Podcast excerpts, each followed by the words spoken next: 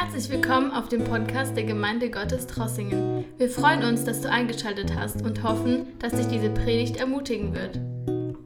Ja, möchte noch einmal alle herzlich willkommen heißen, wenn ihr im Livestream dabei seid. Möge der Herr jeden einzelnen von euch segnen und uns alle durch sein Wort erquicken und berühren. Ich lese Gottes Wort heute Abend aus Apostelgeschichte 25. Unser Thema wird sein, die prophetischen Worte über Paulus erfüllen sich. Über sein Leben hat Ananias bei seiner Bekehrung, hat ihm die Hände aufgelegt, hat über ihn geweissagt und all das, was prophetisch über sein Leben gesagt worden ist, auch Kapitel 25 ist ein Beweis dafür, auch Kapitel 26 in der Apostelgeschichte, dass all das, was vorausgesagt war in sein Leben, dass es auch in Erfüllung geht. Und so lesen wir Kapitel 25 ab Vers 1, das ist ein längerer Text. Äh, schlagt eure Bibel einfach auf und lesen wir diesen, diesen Abschnitt. Als nun Festus ins Land gekommen war, zog er schon nach drei Tagen von Caesarea nach Jerusalem hinauf. Da erhoben die Hohepriester und die Angesehenen der Juden bei ihm Anklage gegen Paulus und drangen in ihn und baten ihn um die Gunst, dass er Paulus nach Jerusalem kommen ließe, denn sie wollten ihm einen Hinterhalt legen, um ihn unterwegs umzubringen. Da antwortete Festus, Paulus bleibe in Caesarea in Haft, er selbst aber würde in Kürze wieder dorthin ziehen die nun unter euch, die den Auftrag haben, sagte er, lasst dann mit hinaufziehen und den Mann anklagen, wenn er Unrecht getan hat. Festus hielt sich bei ihnen, hielt sich bei ihnen nicht mehr als acht bis zehn Tage auf und zog dann wieder nach Caesarea hinab. Und am nächsten Tag setzte er sich auf der Richterstuhl und ließ Paulus holen. Als diese vorgeführt wurde, stellten sich die Juden, die von Jerusalem herabgekommen waren, um ihn herum und brachten viele schwere Klagen gegen ihn vor, die sie aber nicht beweisen konnten. Paulus dagegen verteidigte sich, ich habe mich weder gegen das Gesetz der Juden noch gegen den Tempel noch gegen den Kaiser vergangen. Festus aber wollte den Juden eine Gunst erweisen und antwortete Paulus, willst du nach Jerusalem hinauf und dich dort in die Sache von mir richten lassen? Paulus aber sagte, ich stehe vor dem Gericht des Kaisers oder ich berufe mich auf den Kaiser. Da muss ich auch gerichtet werden. Denn Juden habe ich kein Unrecht getan, wie auch du genau weißt. Wenn ich aber in Unrecht bin, und etwas Todeswürdiges getan habe, so weigere ich mich nicht zu sterben. Ist aber ihre Anklage unbegründet, so darf mich ihnen niemand preisgeben. Ich lege Berufung an den Kaiser ein. Da besprach sich Festus mit seinen Ratgeber und antwortete, auf den Kaiser hast du dich berufen, vor dem Kaiser sollst du kommen. Nach einigen Tagen kam König Agrippa und Berenike nach Caesarea, um Festus zu begrüßen. Und als sie mehrere Tage dort waren, legte Festus dem König die Sache des Paulus vor und sagte, da ist ein Mann von Felix als Gefangene zurückgelassen worden, gegen dem die Hohepriester und Älteste der Juden Anklage erhoben, als ich in Jerusalem war, sie forderten seine Verurteilung. Denen antwortete ich, es ist bei den Römern nicht Brauch, einen Angeklagten preiszugeben, bevor er seinen Klägern gegenüberstand und Gelegenheit hatte, sich gegen die Anklage zu verteidigen. Als sie aber hier zusammenkamen, duldete ich keinen Aufschub, sondern hielt am nächsten Tag Gericht und ließ den Mann vorführen. Als seine Ankläger auftraten, brachten sie keine Anklage wegen Verbrechen vor, wie ich sie erwartet hatte. Sie hatten aber Streit mit ihm über einige Fragen ihres Glaubens und über einen verstorbenen Jesus, von dem Paulus behauptet, er lebe. Da ich aber von diesen Dingen nichts verstand, nichts verstand, fragte ich, ob er nach Jerusalem reisen und sich dort in der Stadt richten lassen wolle.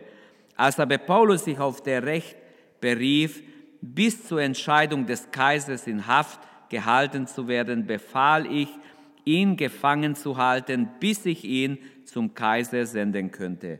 Agrippa, sagte zu Festus, ich möchte den Mann auch gerne hören. Er aber sagte, morgen sollst du ihn hören. Am nächsten Tag kam Agrippa und Berenike in prunkvollem Aufzug und gingen in den Gerichtssaal mit den Obersten und den angesehenen Männern der Stadt. Und als Festus es äh, befahl, wurde Paulus gebracht. Und Festus sagte, König Agrippa und ihr Männer alle, die ihr mir, die ihr mit uns hier seid, da seht ihr den Mann, dessen, deswegen die ganze Menge der Juden in Jerusalem und auch hier in mich drang und schrie, er dürfe nicht länger leben. Als ich aber erkannte, dass er nichts Todeswürdiges getan hatte und als er auch selber Berufung an den Kaiser eingelegt, einlegte, beschloss ich, ihn, dort zu, ihn dorthin zu senden. Etwas Sicheres über ihn aber kann ich meinen Herrn äh, nicht schreiben. Darum habe ich ihn vor euch bringen lassen, besonders aber vor dich, König Agrippa, damit ich noch nach diesem Verhör etwas habe, was ich schreiben kann. Denn es erschien mir sinnlos, einen Gefangenen zu schicken und keine Beschuldigung gegen ihn anzugeben. Bis hierher ein langer Kapitel mit 27 Versen habe ich vorgelesen und ich möchte diese Verse mit euch jetzt betrachten. Lasst eure Bibel aufgeschlagen. Unser Thema, wie ich schon sagte, ist die prophetische Worte, ähm, die über Paulus gesprochen wurde, über seine Berufung, über seinen Dienst, gehen genau in Erfüllung. Als Einleitung möchte ich ein paar Verse zitieren aus der Weissagung über sein Leben. Der Herr sagte zu Ananias, heißt in Apostelgeschichte 9, Vers 15, Geh hin, denn gerade er ist mein auserwähltes Werkzeug, meinen Namen zu tragen, vor den Augen von Völkern, vor Königen und vor den Augen der Israeliten. Hier darf Paulus vor Festus stehen, aber auch vor dem König Agrippa. Also es erfüllt sich dieses Wort. Ein zweites Wort, wo über die Weissagung Ananias zitiert wird, ist in Apostelgeschichte 22, 14.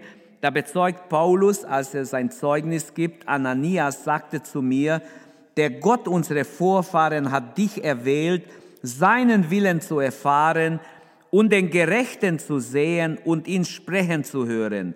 Du sollst seine Botschaft in die ganze Welt tragen und alle Menschen sagen, was du gesehen und gehört hast. Und Paulus schreibt an die Galater in Galater Kapitel 1, Vers 15 und 16, als es aber Gott, der mich vom Mutterleibe an ausgesondert und durch seine Gnade berufen hatte, gefiel, mir seinen Sohn zu offenbaren, dass ich ihn unter den Völkern verkündige, da beriet ich mich nicht mit Fleisch und Blut. Auch hier erwähnt er seine Berufung, wie Gott ihn auserwählt hat, schon vor seiner Geburt. In Apostelgeschichte 23, 11 hatte Paulus eine Vision. Und er sagt, in der folgenden Nacht trat der Herr zu mir und sprach, fasse Mut, wie du in Jerusalem für mich Zeugnis abgelegt hast, so sollst du auch in Rom mein Zeuge sein. Also Paulus weiß, Gott hat ihm vorausgesagt, prophetisch, dass er sogar bis nach Rom kommt und auch dort ein Zeuge Jesus sein darf. Paulus steht in einem ständigen geistlichen Kampf.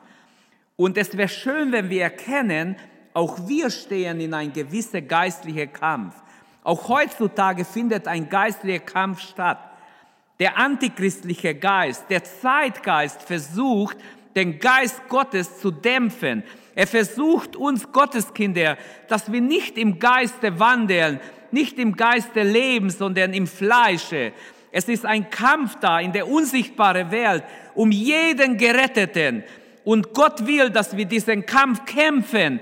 Kämpfe den guten Kampf des Glaubens, zu dem du berufen bist. Gib nicht auf, kämpfe im Glauben, kämpfe, hab Mut, wie auch Paulus gekämpft hat.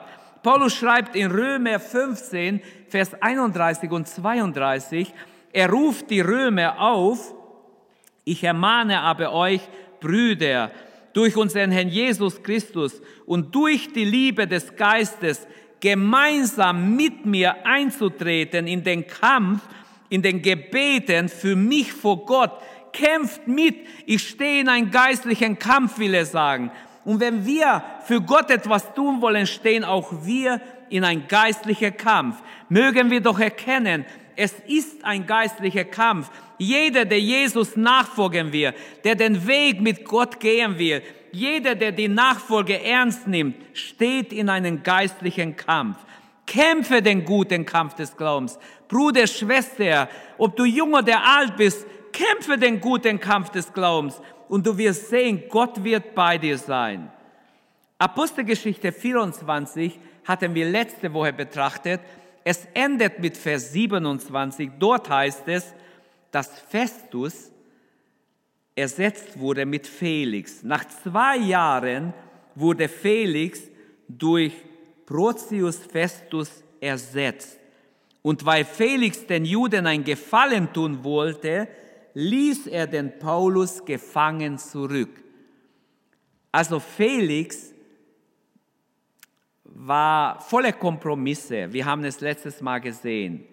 Und jetzt kommt sein Nachfolger Festus.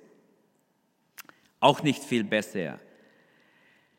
Ähm, es war im Jahre 5 oder 58 nach Christus, als Kaiser Nero Felix abberufen hatte. Es waren mehrere Anklagen gegen ihn, so sagt es die Geschichte, und er musste sich vor dem Kaiser verantworten für diese einfach für diese ungerechte Regierungsweise, die ihm nachgesagt wurde. Jetzt stellt euch vor, Paulus hat ihm das Zeugnis von seiner Bekehrung gegeben. Paulus hat auf ihn eingesprochen, so dass er sich beinahe bekehrt hat und gesagt, er hat gesagt, Paulus, heute reicht's, ich höre dich gerne ein anderes Mal. Zwei Jahre ließ er verstreichen und bekehrte sich nicht. Und dann kam Gericht in sein Leben. Heute im Kapitel 25 haben wir die Verteidigungsregel des Paulus und ich habe als Überschrift genommen ähm, die prophetische Worte über Paulus, über seine Berufung, über das, was über sein Leben vorausgesagt wurde, geht in Erfüllung. Zwei Gedanken und wenn wir Zeit haben, gehen wir kurz noch im Kapitel 26 am Anfang sind noch, das gehört mit dazu eigentlich zu dieser langen Erzählung. Zuerst die Verteidigungsrede vor Festus, dann haben wir die Verteidigungsrede vor Agrippa. Und wenn wir Zeit haben, schauen wir uns kurz die Folgen an. Gehen wir zum ersten Gedanken, die Verteidigungsrede vor Festus, Kapitel 25, 1 bis 12. Erneut sind die Juden auf den römischen Gouverneur zugegangen und beschuldigen Paulus des Todes. Sie nützen jede Gelegenheit, um Paulus irgendwie ähm, zu verurteilen. Jetzt ist er schon zwei Jahre im Gefängnis und sie geben einfach nicht nach. Die religiöse Obrigkeit der Juden macht erneut eine Anstrengung, Paulus zu beseitigen.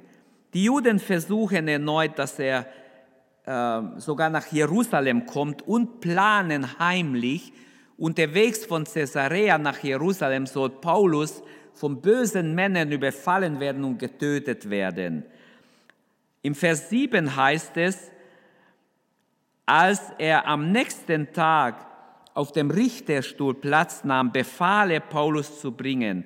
Nachdem Festus diese äh, jüdische Obrigkeit angehört hat oder die Anklage gegen Paulus, lässt er Paulus kommen und hört ihn selber an. Als er da war, umringten ihn von Jerusalem heraufgekommene Juden und brachten viele schwere Beschuldigungen, heißt es im Vers, Vers 7b. Und Paulus widerlegt alle Anklagen. Er verteidigt sich, Vers 8, wegen der Voreingenommenheit seines Richters beruft sich Paulus auf den Kaiser. Paulus merkte, dass Festus ein Gefallen tun will den Juden. Er will ihn nach Jerusalem schicken. Er will ihn praktisch in die Hände der Juden ausliefern. Leider ist es so, dass manche religiöse Gerichte viel ungerechter sind wie weltliche Gerichte.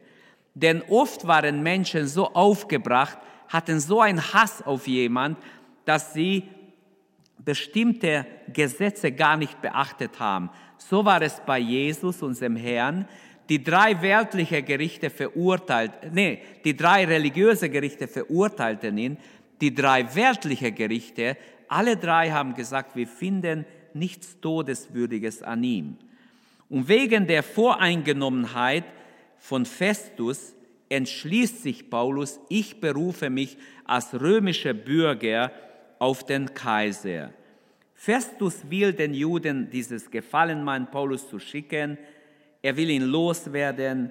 Bist du bereit, nach Jerusalem hinaufzuziehen und dort von mir wegen dieser Dinge gerichtet zu werden? Also er versucht schön mit Paulus zu reden, aber Paulus legt Berufung ein beim Kaiser. Vers 10 vor dem Richterstuhl des Kaisers stehe ich, der mich richten muss als römischer Bürger. Es war klug von Paulus. Paulus entzieht sich den Juden. Er sagt, wenn ich etwas Böses getan hätte, wäre ich sofort bereit dafür zu sterben. Aber diesen Gefallen tue ich ihnen nicht, denn ich habe nichts getan.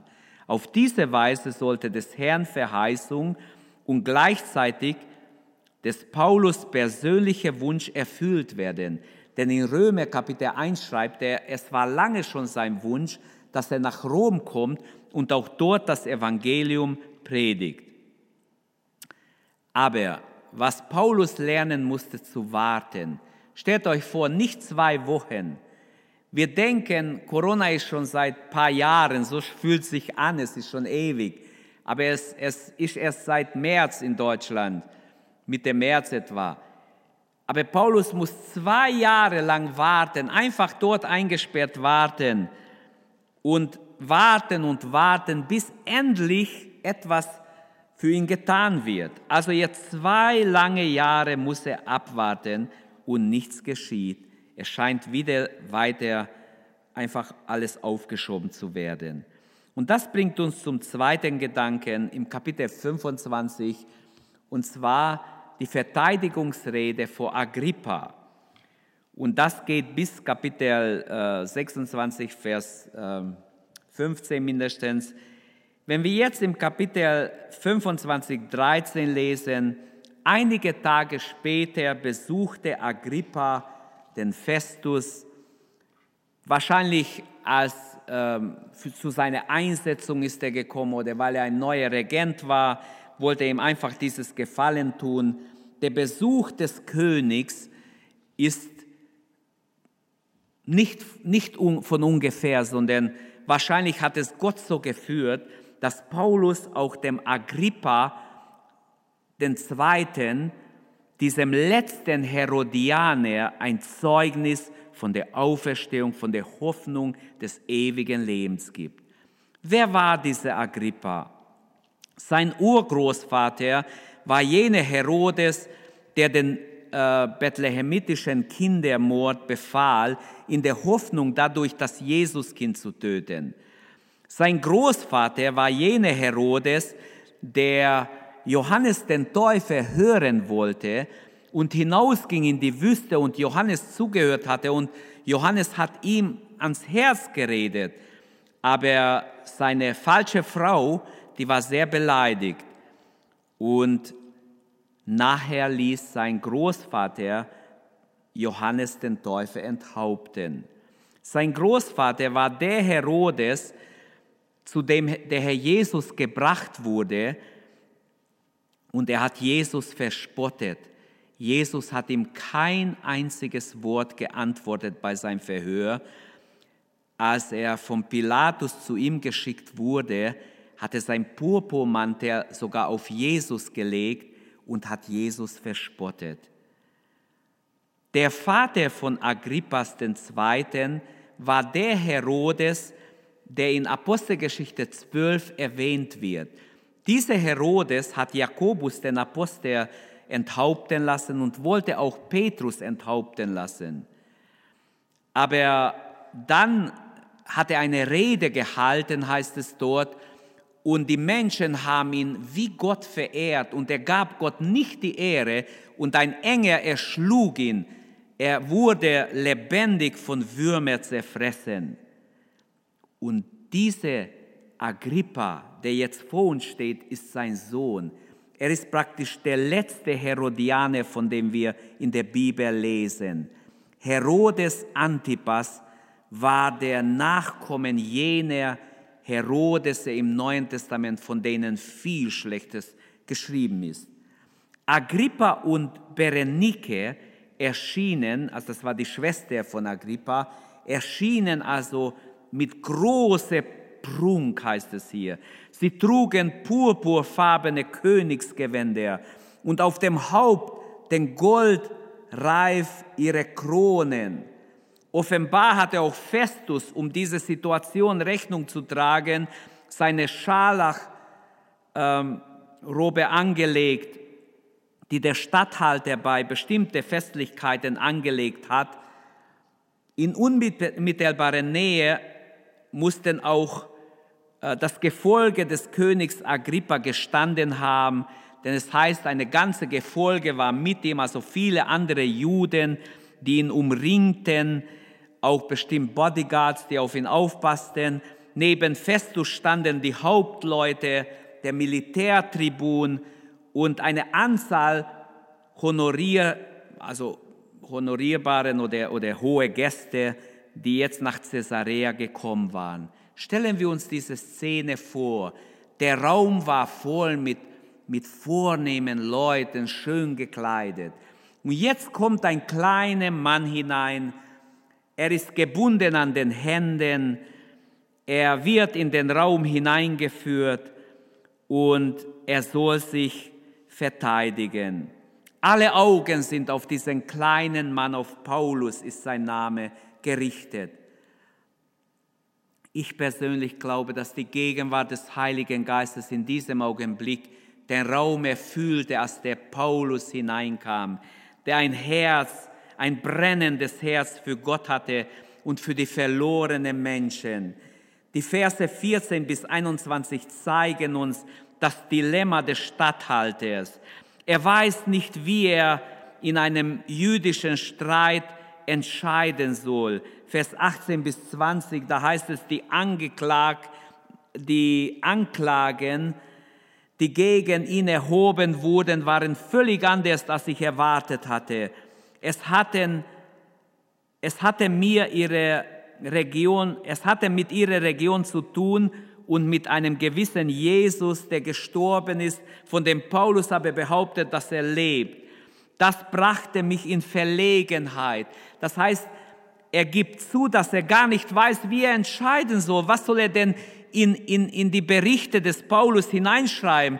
Wenn ein Gefangener zum Kaiser geht, muss er vorher ein Bericht, ein genauer Bericht haben, warum er vor dem Kaiser erscheint.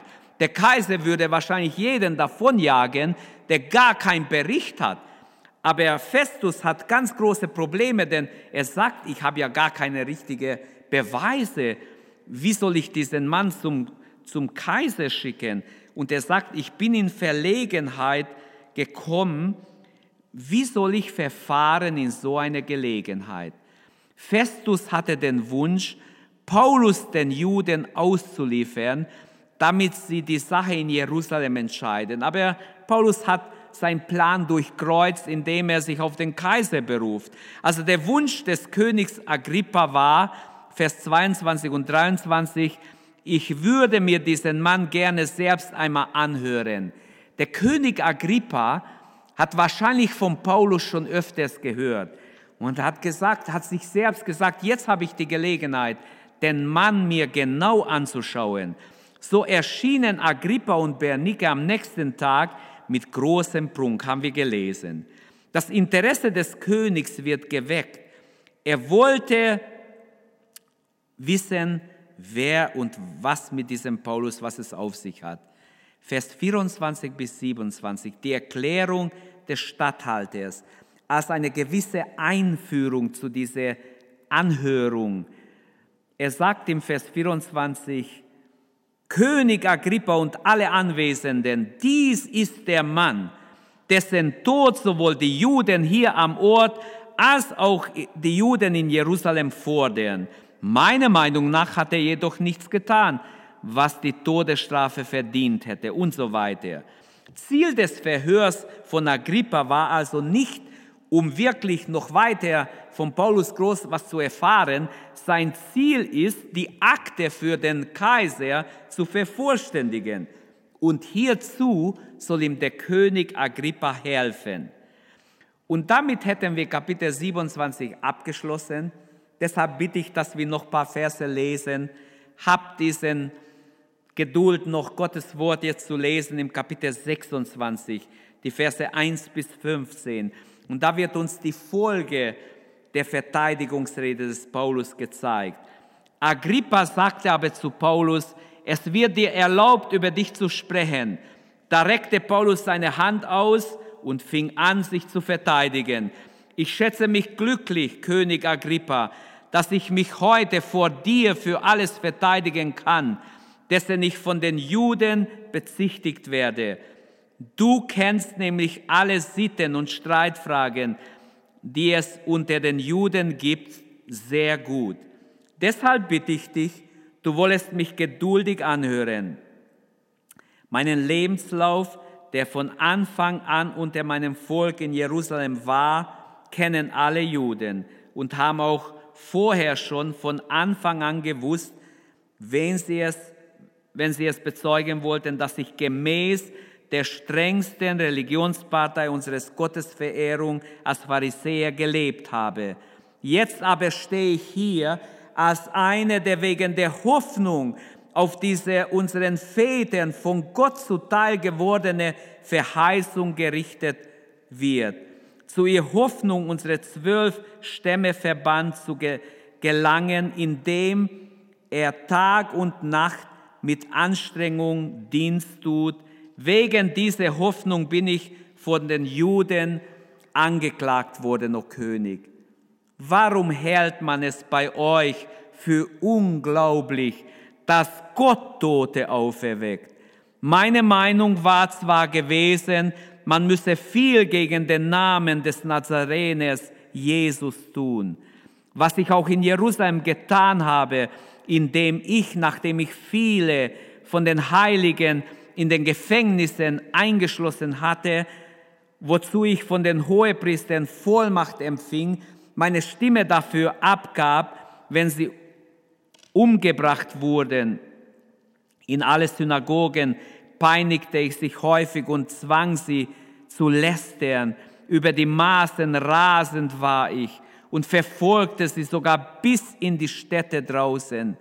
Dabei ereignete es sich, als ich mit Vollmacht und im Auftrag des Hohepriesters nach Damaskus reiste, dass ich mitten am Tag auf dem Weg, o König, vom Himmel her ein Licht mich und meinen Mitreisenden umleuchtet sah, das heller als der Glanz der Sonne war.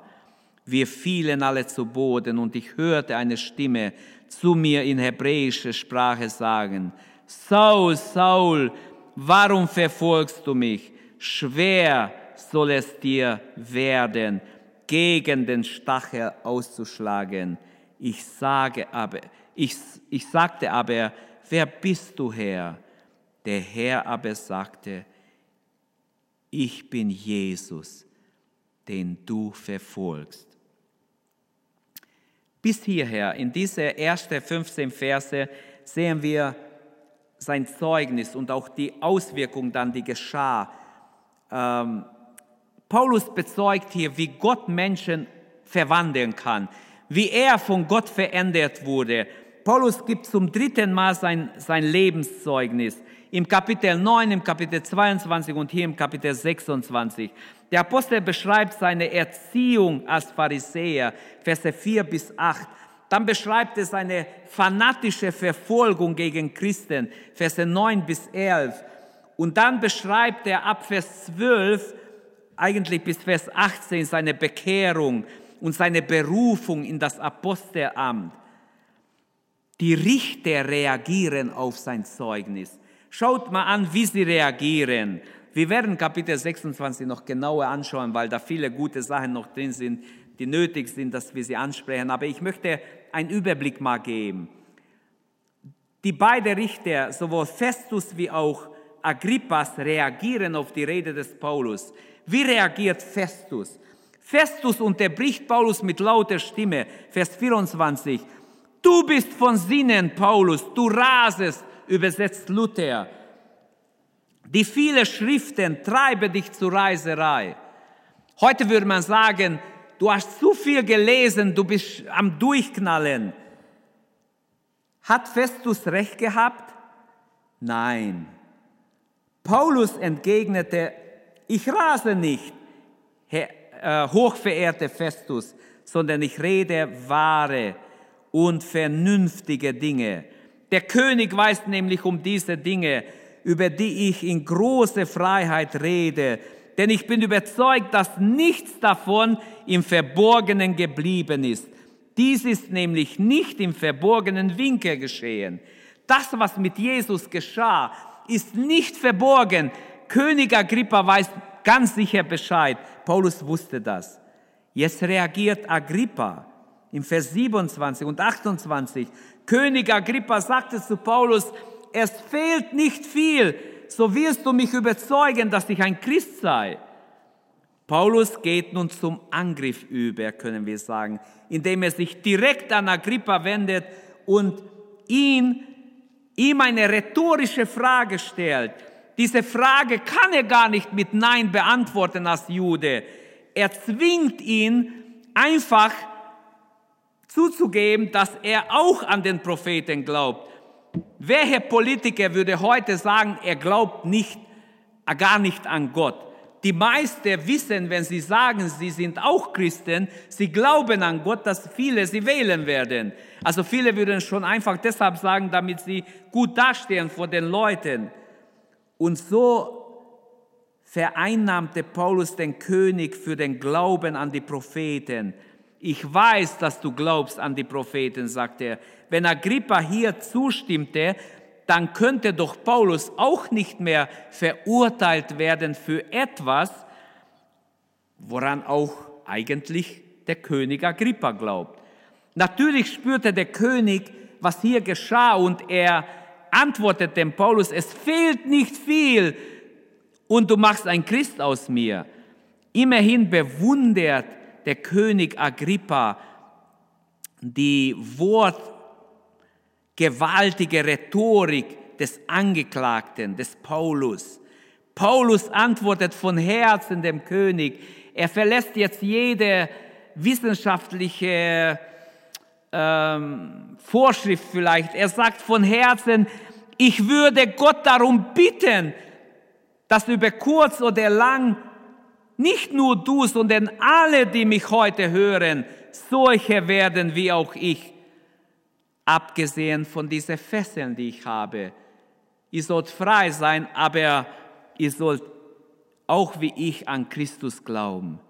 Mit Agrippa tritt nun ein Mann ins Rampenlicht, der von seinem Werdegang her sowohl für die jüdische Aspekte des Falls Paulus Verständnis haben musste, ähm, als jemand, der auch die schwierigen Situationen der Römer verstehen konnte, weil die ganze Zeit schon römische Besatzung da war. Er war also der geeignete Mann, sein Urteil abzugeben, dem Festus, ein, eine Hilfestellung zu geben. Und Paulus nutzt, nützt die Gelegenheit, dem im jüdischen Volk einflussreichen Agrippa die christliche Botschaft zu bezeugen. Merken wir, dass es dem Apostel Paulus gar nicht so sehr um seine Haut geht, sondern vielmehr, dass er das Evangelium bezeugt, dass seine Berufung umgesetzt wird. Denn dazu ist er berufen, allen, auch Königen und Regenten, das Evangelium von Jesus zu bezeugen. Die prophetischen Worte über sein Leben gehen alle in Erfüllung. Auch dieses Kapitel 26, wie schon Kapitel 25, sind der Beweis dafür. Dabei wählt der Apostel nicht den Weg der Konfrontation, sondern er versucht, das bei Agrippa schon vorhandene Glaubensgut, auch wenn es wenig ist, zu wecken.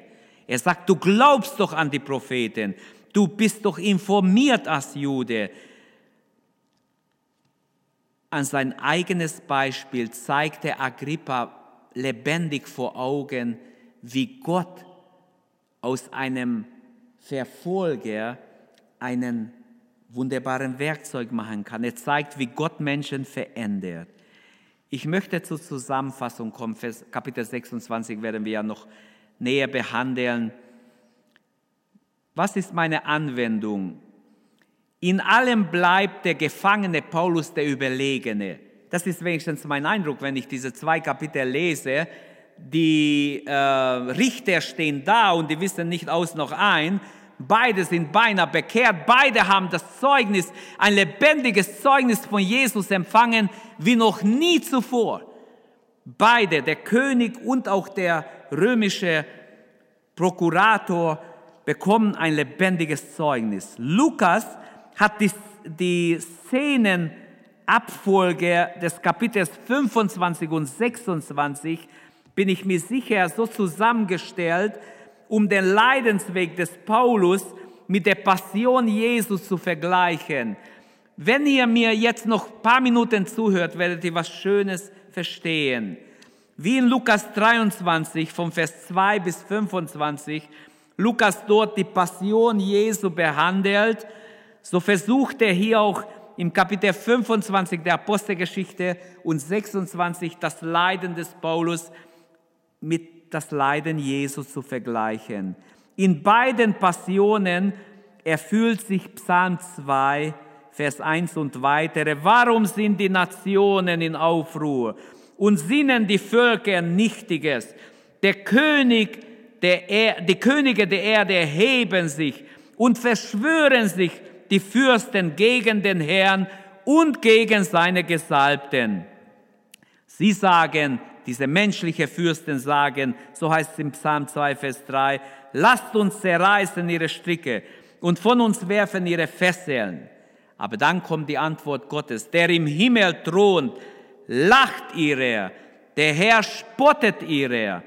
Das ist nämlich, was geschieht auf Golgatha bei Jesus, als Jesus verurteilt wird. Und genau das geschieht auch hier bei Paulus.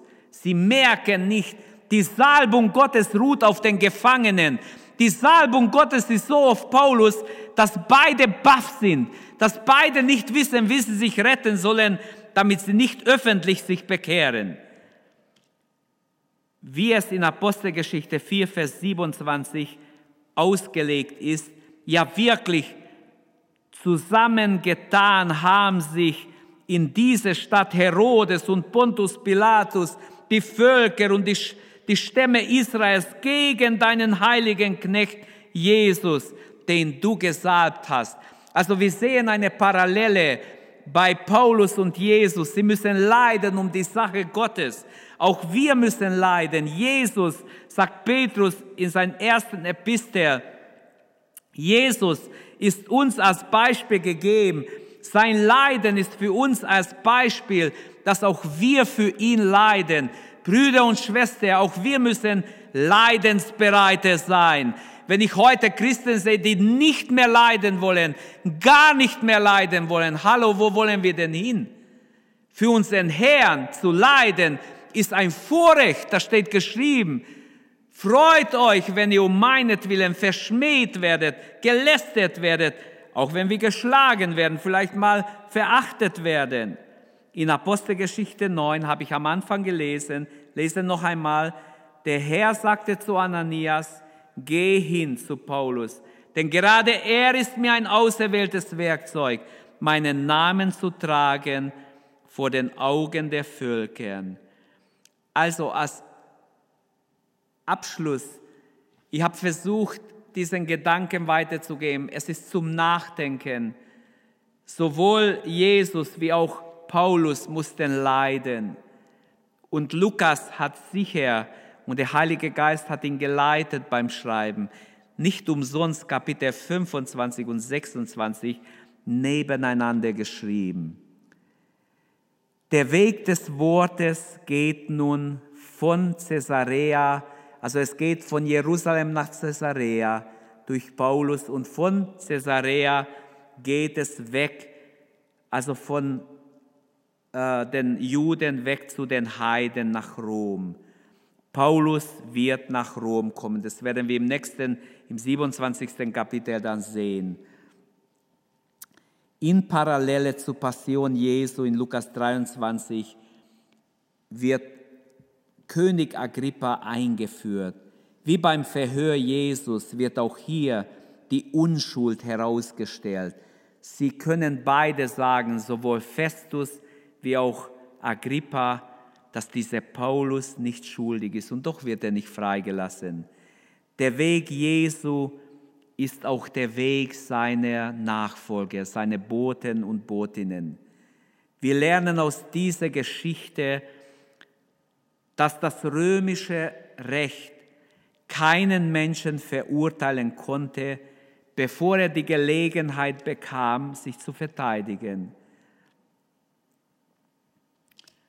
Und wie ich schon sagte, manche religiöse Gerichte waren viel ungerechter wie dieses römische Gericht. Das Schicksal des Paulus ist nicht von Festus, und auch nicht von Agrippa abhängig. Ist uns bewusst, liebe Brüder und Schwestern, dass das Schicksal des Apostels Paulus hängt von Gott ab, auch nicht vom Kaiser. Von Gott hängt es ab. Gott will, dass Paulus das Evangelium bis nach Rom bringt. Und dieses Ziel verfolgt Gott und Gott wird es schaffen, trotz menschlicher Widerstände, trotz teuflischer Widerstände, die wir im Kapitel 27 sehen, trotz Unwetter und alle möglichen Schwierigkeiten, die kommen, Gott erreicht sein Ziel. Gott hat auch mit dein und mit mein Leben ein Ziel.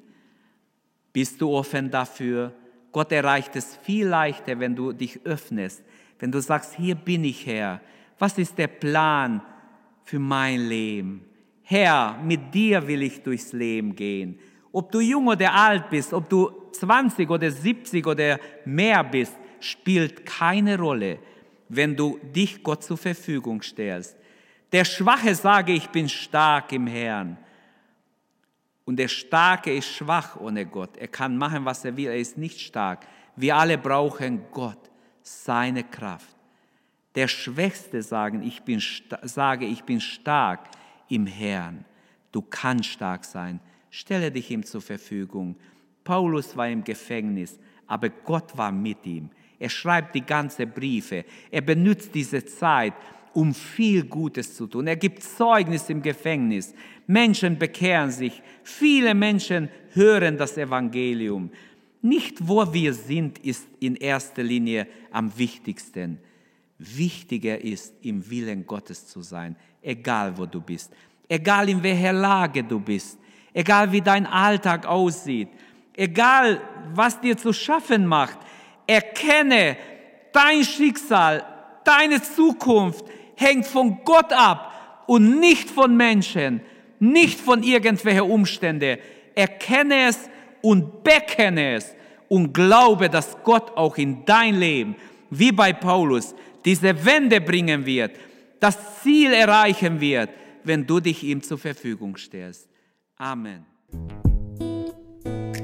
Danke, dass du unsere Predigt angehört hast. Wenn dich die Botschaft angesprochen hat, dann teile sie gerne mit deinen Freunden und Bekannten, dass auch sie diese Predigt hören können. Wir wünschen dir Gottes Segen.